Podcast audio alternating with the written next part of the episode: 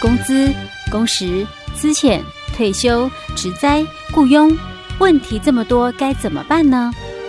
没关系，就让我们来请教劳资关系专家吴信生老师。欢迎收听，老师帮帮忙。老师，老师，最帅气的老师，你长这么高要做什么？长高可以打篮球，还可以去做 model。其实只要营养均衡，不挑嘴，以后你们一定会长得又高又健康啦！哈哈哈。谢谢。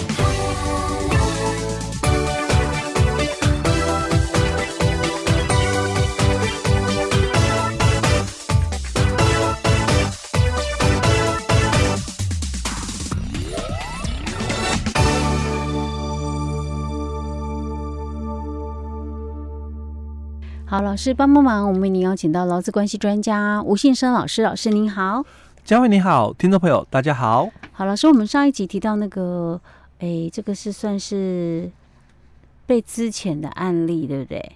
哎，对，这是讲到说试用期嘛，对不对？对，然后在这个试用期哦，因为他后来哦，就是试用不合格，对不对？嗯、那这个诊所是有。看起来，因为我们从题目里面看不出来了哦，嗯、是不是在这个三个月的期限到了之后，嗯、然后有跟他谈哦，嗯、看不出来，但是知道的是他在三个月的期限内哦，嗯、他们有进行了所谓的评估，那觉得这个员工确实哦是没有达到他们的这个预期的一个这个目标哦，就是试用没通过，嗯哼，那。这个试用没通过哦，他到底是在三个月内提出来哦，或者是在三个月后提出来哦？当然，这个点哦是一个争议点哦，因为他这个时间就就刚好很奇怪，他是十一月十二号，一百零七年的十一月十二号受雇嘛，嗯，啊那时候有约定三个月，对不对？对。然后呢，他在十一月二十三号跟。一百零八年的一月十八号有两次评估，认为说他没有办法升升任。对，那这个都还在三个月内的期限哦。可是他偏偏在二月十八号的时候呢，嗯，那这个就已经超过三个月超过三个月啊。那那时候跟他面谈，嗯，这表示他他那个时候还在这个诊所做。对，对对。然后他那时候讲说，如果你没办法改善，我就不续任。对，然后。对方有签名，就是面谈记录。那这个就有点考虑到他的工作权考量的一个问题哦。嗯，所以之前我们也分析过了，就是说，那在这个试用期届满前，嗯，那这个雇主哦行使这个解雇保留权的话，基本上哦应该是这么做。嗯，但是。这个诊所看起来好像是超过了三个月之后，他就太拖拖拉拉了，哦，才行使这个解雇保留权，还是他不忍心呢？嗯，哦，那这个就很难说 哦。所以在这个地方，嗯，学说上跟实务上就有产生了不同的一个见解，嗯，哦。那多数的这个学者是认为说，既然约定三个月，嗯，那就应该要在三个月内提出这个不适格的一个部分，嗯，那。行使这个解雇保留权哦，嗯、但法院的实务判决里面哦，就有一些的判决，嗯、最高法院的哦，嗯、有一些的判决它是允许，嗯、哦，就是说这个试用期的这个不适格，嗯，那。雇主行使这个解雇保留权的话，嗯、可以类推适用十二条的这个除斥期三十天，也就是说，他三个月满之后还可以有一个月的时间。哎，对，来行使这个解雇保留权哦。哦当当然，我们在节目里面，我我是提出我的观点哦，嗯、我是觉得说，既然在我们的这个学者跟有些法院，他都觉得试用期，嗯，哦、呃，就是双方。约定了这个解雇保留权哦，那双方可以随时终止契约哦，就不需要具备法定事由了。嗯，那既然你没有具备法定事由，那当然就不是依据劳基法的十二条哦，嗯、那就不应该去谈这个处置起的问题的问题了。对，所以老师比较偏向学者的看法。哎，对对哈。OK，好，那那这个案例是，那后来他到二月。二十二号的，因为他等于是他还在做嘛，继续做嘛，对不对？欸、对。只是说他曾经有被评估，然后也曾经有面谈，说觉得不适任，你要改善，你要再改善状况。嗯。等于是等于是诊所又给他一次机会了嘛，对，对不对？对。然后偏偏他二月二十二号，他发、嗯、他就发现怀孕，他说他请安胎假了。对。然后这时候呢，这资方就诊所方面就以十一条劳基法十一条，嗯，说他不能胜任工作，这时候才用不能胜任工作的部分，对把他支遣。对，啊，这个之前我们讲过了，其实这个有问题的哈。对，你的背后动机，如果你的背后动机是真的，他这个。不适任，你应该是早就处理啦，嗯、怎么会等到他提出安胎假的时候才来这样子呢？哈、欸，然后重点是我们今天要谈探讨的是，然后他当时不是说资遣他吗？而且双方终止契约，嗯，他还付给他资遣费四千多块，对，然后呢，对方也收了，对，老公也收了，老公也收了，可是老公在二月二十五号的时候，就是等于是他请安胎假的三天后，嗯。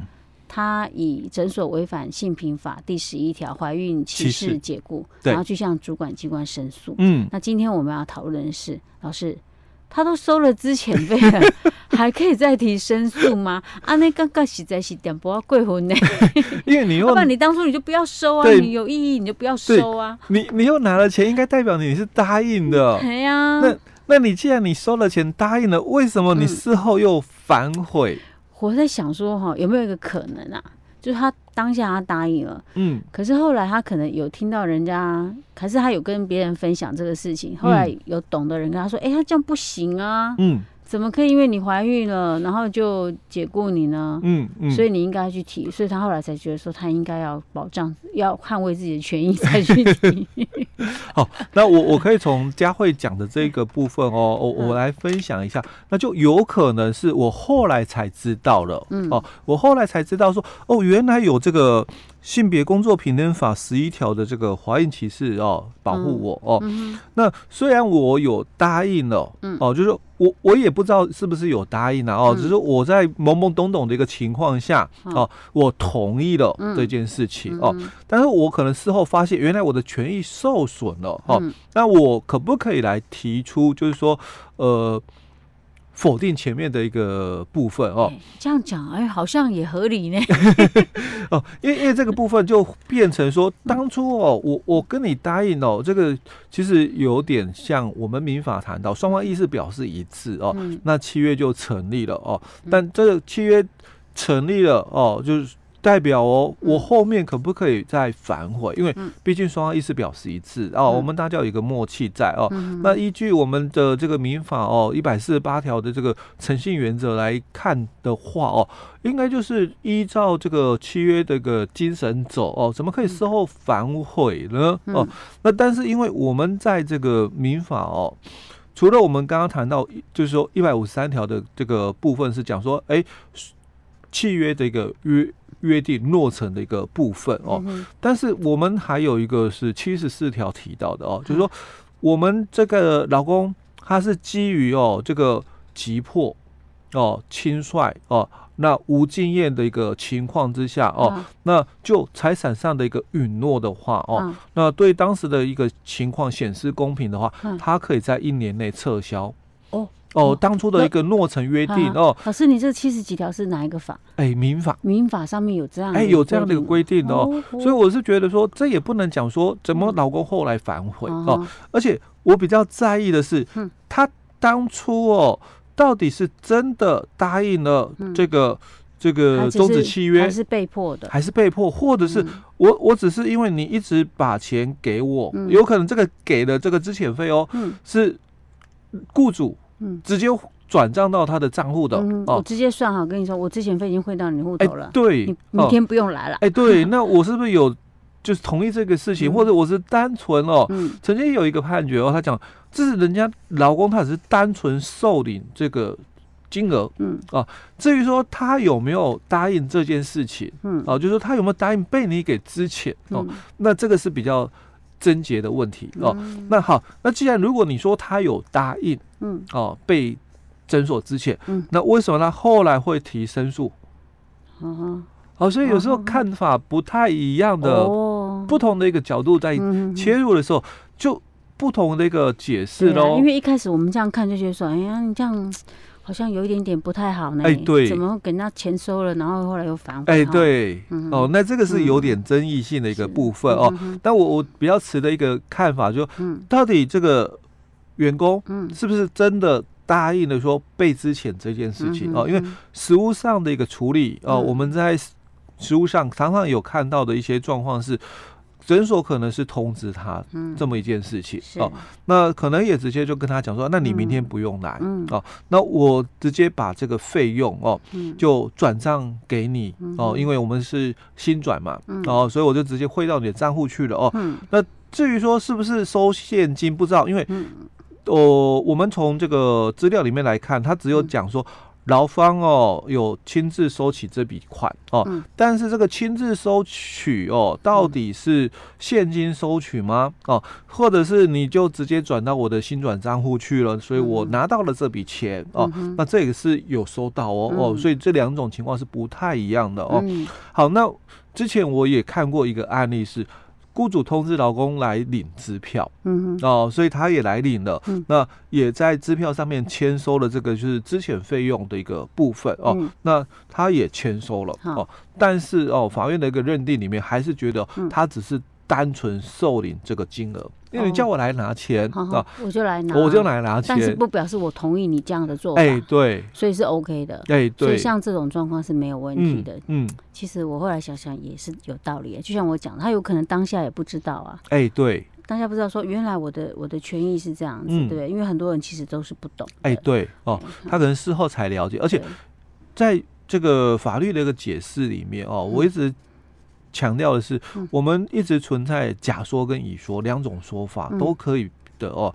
那只是说谁的这个举证哦比较能够让我们这个第三者哦认同。哦。那这个第三者有可能是我们调解人呐哦，那也有可能是我们法官哦。那你你的这个说法哦跟你的证据哦，那谁的讲的哦比较有利？嗯哼，哦，那这个就看举证了哦。是。而且他这个很明显，真的就是违反性平法。哎，对，对哦，那这个是真的就是要靠这个对法规的一个了解哦。因为我在节目里面哦，我我们也常常分享，就像这种之前的一个这个请求权啊，哦，就之前费的一个请求权哦。那我们也常常讲，大概主管机关那个角度看法哦，是倾向就是说以十五年的一个解释。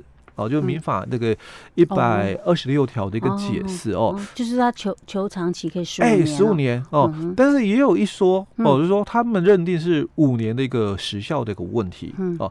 那当然，这个他有人把就是说资遣费哦认定它是属于离职金的一个部分，嗯，哦，跟离职金是相同的一个概念哦，所以跟离职金相同的一个概念的话，那就是跟退休金是相同的一个概念了，是就。